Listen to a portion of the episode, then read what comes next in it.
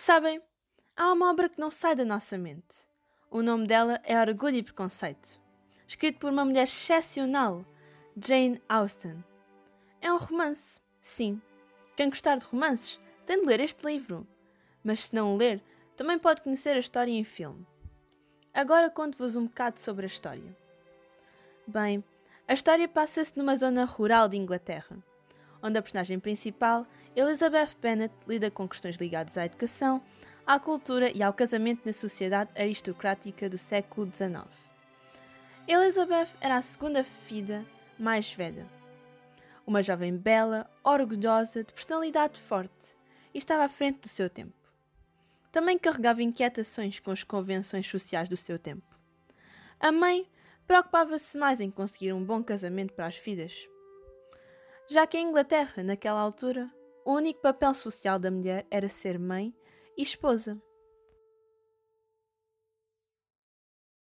Entretanto, chegaram à região dois jovens solteiros afortunados, Mr. Bingley, que se apaixona por Jane Bennet, a irmã mais velha, e Mr. Darcy, que se apaixona por Elizabeth.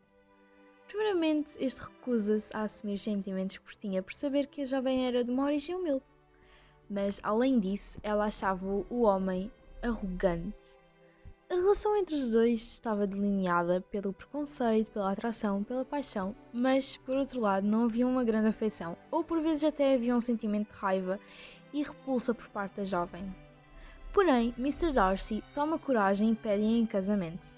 Elizabeth recusa o pedido, mas aos poucos acaba por perceber que o rapaz tem um bom caráter, admitindo os seus sentimentos.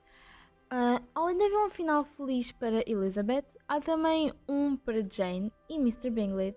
Por isso, se quiserem saber mais detalhadamente, basta lerem um livro. Já estão a ficar inquietos, aposto.